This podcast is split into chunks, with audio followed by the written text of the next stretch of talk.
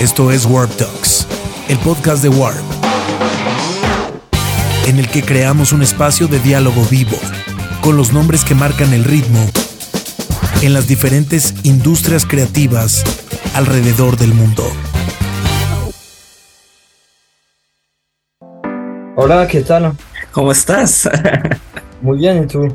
Bien, bien, muchas gracias. Uh, thank you, thank you so much for for your time. Uh, we are uh, excited to be able to talk with you about something so special, uh, such as your album Teatro Lúcido and your tour of Mexico and South America. How how do you feel today? Uh, I'm feeling all right, man. Thank you. Uh, I think Teatro Lúcido it's a great record a great job because in addition to having uh, the Spanish language, uh, it's it's very to it's, it's very diverse culturally, uh, musically. Uh, maybe uh, I don't know. Maybe El Conde Duque can be a, a Mexican ranchera song, a drunken history. But we we also have Balad Arabo Andaluz. Um, there is a lot of Spanish inspiration above all. Um, a great song like like Mayalén, Tren de la Vida, Resaca, El Tío del Padul. uh, does does each song have its its own history, right?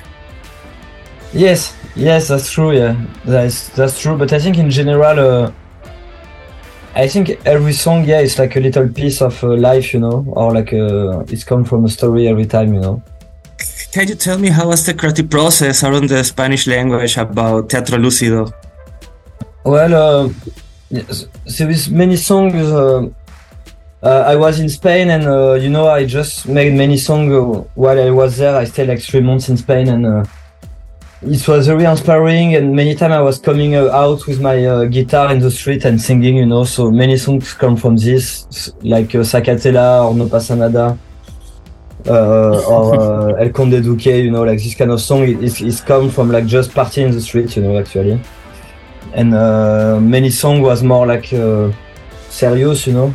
But uh, yeah, it's just like a, it's like a, an homage, you know, for, from a trip in España that we did, you know, in Spain. You know. Ah, you live in, in, in Spanish actually? No, but this was like uh, four years ago, you know. Four years ago, I, I spent many time in Spain and I began to speak Spanish and write some song in Spanish, you know. But it ah, was yeah. not planned at all, you know. It was just like like this, you know. In in in in, in your previous work, Paradigmas, we, we could already see this new artistic phase, artistic phase of La Femme with with the song Le Jardin, a great song by the way. so the, the interesting thing about this work is, is, is more than successful use of Spanish slang. Um, they speak uh, the language very well.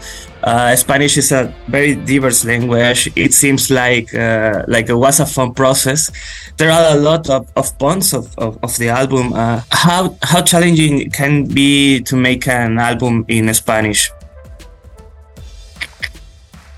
Uh, I don't know. It's very. Uh, I I really wanted like to be uh, serious and not just like a joke. You know, even if I know like so many songs are like funny, but I really wanted like Spanish or Mexican people when they listen to it, they they they enjoy it, you know, and they don't they don't think that it's just a joke, you know. And um, so you know, I, I took it very seriously, and some girls singing on the record, you know, they're really like from Spain or uh, or Mexico or stuff, you know. I wanted to have the good accent and stuff, you know, and and that being serious, you know what I mean. I I hope it's what happened, you know. I don't know.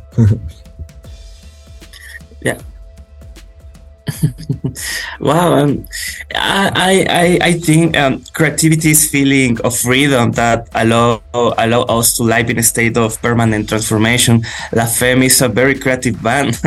um, innovating, uh, living a new experience is, is part of life. Uh, La Femme is, is, is, a very versatile band, incredible talented. Uh, they're always changing and, and it's, it's, it's, it's really nice to witness their artistic transformation. Do you consider that change is essential in the work of La Femme? Yes, I think it's part of uh, our uh, ADN, you know, like uh, to change, you know, and to not just stay in one stuff and in one style. And uh, I think for me it's very interesting, you know, to every record try some new stuff. You know, it's I, I'm feeling like I'm a explorator, you know, you know, like a, a Christophe Colomb, you know, of the music. You know what I mean? I, I like to explore some style, you know. Yeah. Um. On this on this new album, Teatro Lúcido, the title refers to emblematic theater in Mexico City. Uh, so I will I, I would like to ask you how how did you you find out about this place? Uh, do you remember your first impression of the of the Teatro Lúcido?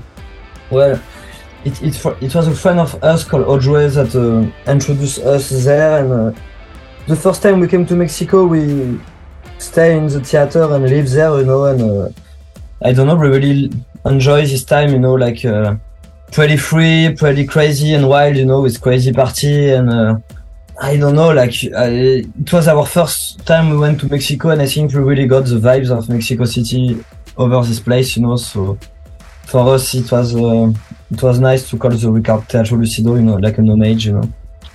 Um, all all of us believe that we are dreamy people. So from the first album, Psychotropical Berlin, to today with Teatro Lúcido, how do you describe the growth of the band and personally, Sacha, what would you say is the best is, is, is the best part of this whole process?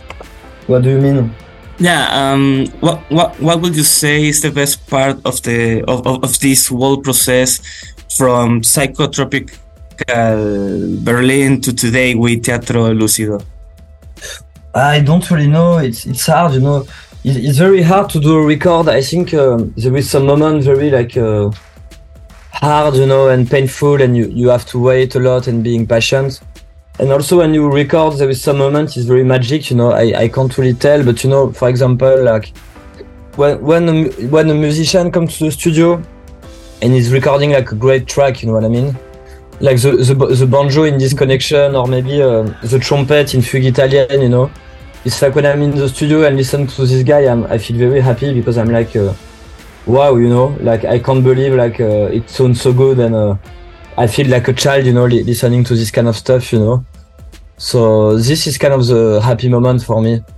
After it's like a lot of time in front of the computer and uh, discussing, arguing and stuff, which is it can be very like boring, you know, and, uh, and bad, you know. Yeah, um, thank you. Um, it, it's always amazing to see you in Mexico. And this this record and your music uh, deserves to reach every corner of the world possible. you you will soon be in, in, in Mexico and Guadalajara. I live in Guadalajara. uh, what does Mexico and its Mexican audience represent to you?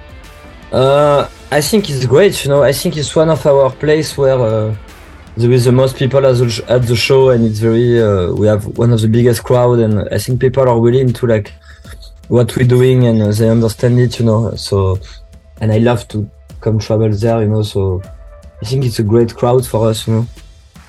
Yeah, um, your music always be welcome. Congratulations for the artistic ability to generate such powerful music. Uh, the, the magic of music, I think, is that a power universal language that it expresses. So, uh, the last question: uh, What what does music mean to you, and and, and being to, to to to to able to share and connect with so many people around the world? Uh, what is the question? Sorry. Yeah, um, what what does music mean mean to you, uh, and being able to share it with with with, with so many people out around the world? I don't know. I think it's magic. You know, like uh, I spend all my life doing music. You know, it's uh, it's a, it's like a language. You know, like a universal language. I think it's it's just like supports all the kind of emotions that you can have in the life. You know, like when you're sad, when you're happy when you want to dance, when you want to be political, you know, it's like a way like um, it's like a parallel world, you know. For me, there is like the normal world where uh, where we are just animals, you know, and we we eat, we fuck, we sleep, and we die, you know. And then uh, there is art and music, you know, and, and, and then it's like it's make our life uh, more uh, more interesting and more epic, you know, and more uh, more nice, you know. It's help, I think, you know. It's like a help for people, you know. Yeah, great answer, Sacha. Thank you, thank you so much. Thank you so much for for your time. It has been a pleasure talking to you, and congratulations on the extraordinary career of La Femme. La Femme, uh, sorry. always, always the best wishes. Hopefully, we can meet in Mexico, in Guadalajara. Thank See you, you very soon. much, man. Thank you. Suscríbete a nuestro podcast y escucha las entrevistas más relevantes de Warp en Warp Talks.